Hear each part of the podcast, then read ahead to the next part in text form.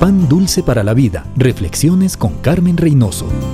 Hudson Taylor, contestando la carta de un amigo, le dijo, fíjate que el ceño de Jesús no está fruncido. Lo que quiso decirle es Jesús no se preocupaba por lo que decían o hacían los fariseos, solo hacía lo que el Padre le decía que hiciera. Ahí está el secreto. Solo la gracia de Dios a través de su Santo Espíritu nos permite vivir la vida cristiana y hacer lo que Él quiere que hagamos. Cuando vivimos fuera de su gracia por nosotros mismos, buscando el poder, aplastando al compañero, organizando mis proyectos, estamos diciendo, Señor, yo lo hago mejor.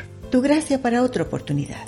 Por eso hay tantos cristianos y líderes que viven tensionados y estresados. Jesús dice, mi gracia es suficiente, mi poder, mi provisión, mi sabiduría es todo lo que necesitas para enfrentar la vida.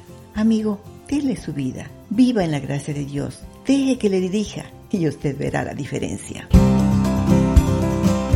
Pan dulce para la vida. Reflexiones con Carmen Reynoso.